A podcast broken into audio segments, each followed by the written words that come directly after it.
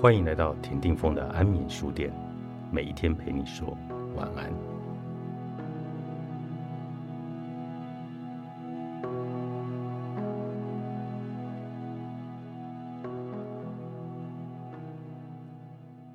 当内心被恐惧牵制，将看不清关系的全貌。恐惧的存在会瑕疵一个人理解他人与共感的能力，容易负向的解读他人。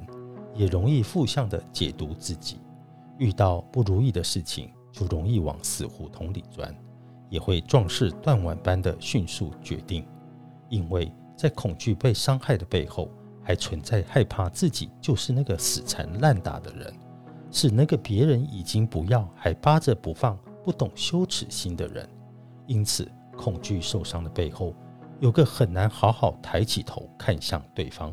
自卑又容易觉得无地自容的自己，因此越恐惧越需要刚强的表现自己，越需要遮掩心中的脆弱。但是真正情感交流，往往是脆弱的交流，表达自己对对方的喜爱与感恩，也是一种真诚又脆弱的情境。因此，对方随时可以用拒绝的刀插在你柔软的心口。因此。表达爱意向来就是一种脆弱的展现，等同于在邀请对方来伤害敞开的自己。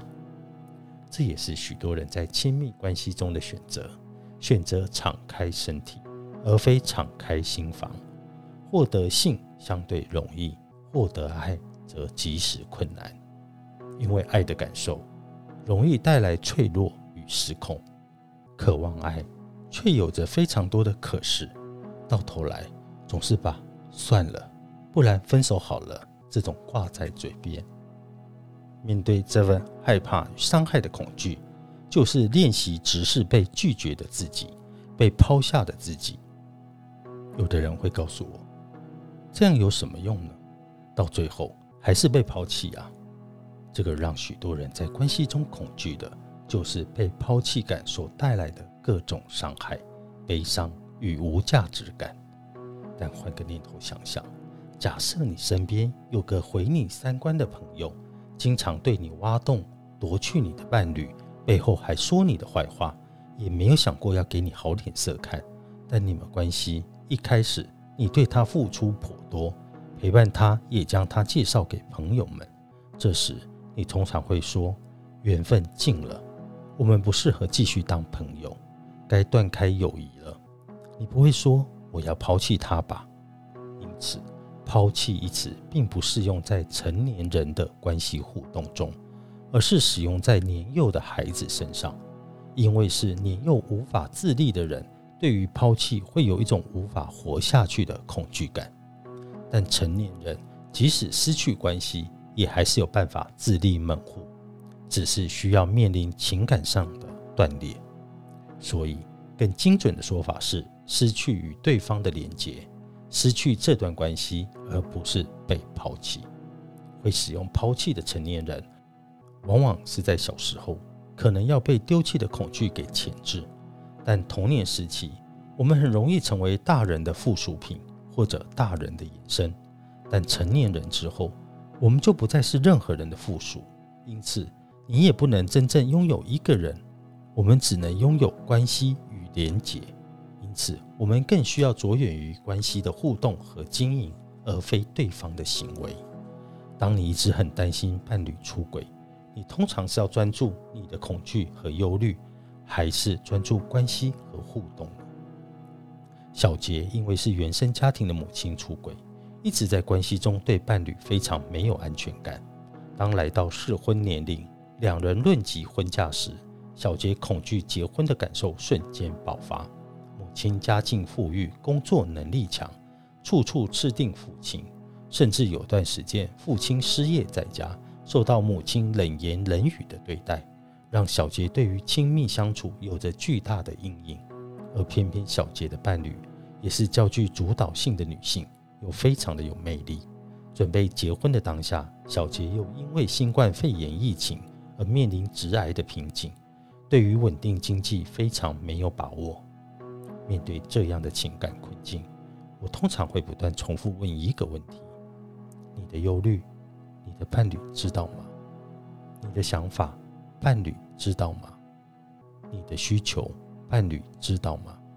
这时，大多数的个案都有点茫然或不确定的口吻告诉我：“他应该猜得到吧？”这代表什么？代表在关系互动中，彼此并没有踩在真正相互信任的地基上，彼此也没有真正感受到安全的连接，爱就很容易成为空谈。因为你还没有让对方认识真正的你，也或者你认真隐藏着真正的你的原因，是你认为没有人知道你如此庞大的忧虑后，还能够依旧的爱着你。因为缺乏透明、互相交流的地基。你的脑海就会充满各种不信任、不安全的想象，你也必须一个人消化那一份摸不着边际的忧虑，很容易成为惊弓之鸟，到处捕风捉影。例如，你对自己赚钱的能力没自信，当对方很开心跟你分享他今天投资股票赚了一两万元时，你就觉得对方是在嘲笑你而生起闷气，所以你们没有连结分享。更没有亲密，你对他是猜疑、嫉妒，甚至害怕他觉得你能力差而不要你。首先，你可以开始问自己以下的问题：你通常专注你的恐惧、忧虑，还是专注关系互动呢？如果你一直害怕对方不爱你，那你还有能力专注在你们彼此的交流连结吗？你忧虑着对方若知道你的缺点，就不再觉得你吸引人。却不知道，当对方都无法靠近你、无法快乐的交流时，关系只会越行疏远，造成真正的分离。因此，当开始忧虑，请练习用心专注在每一刻当下的互动。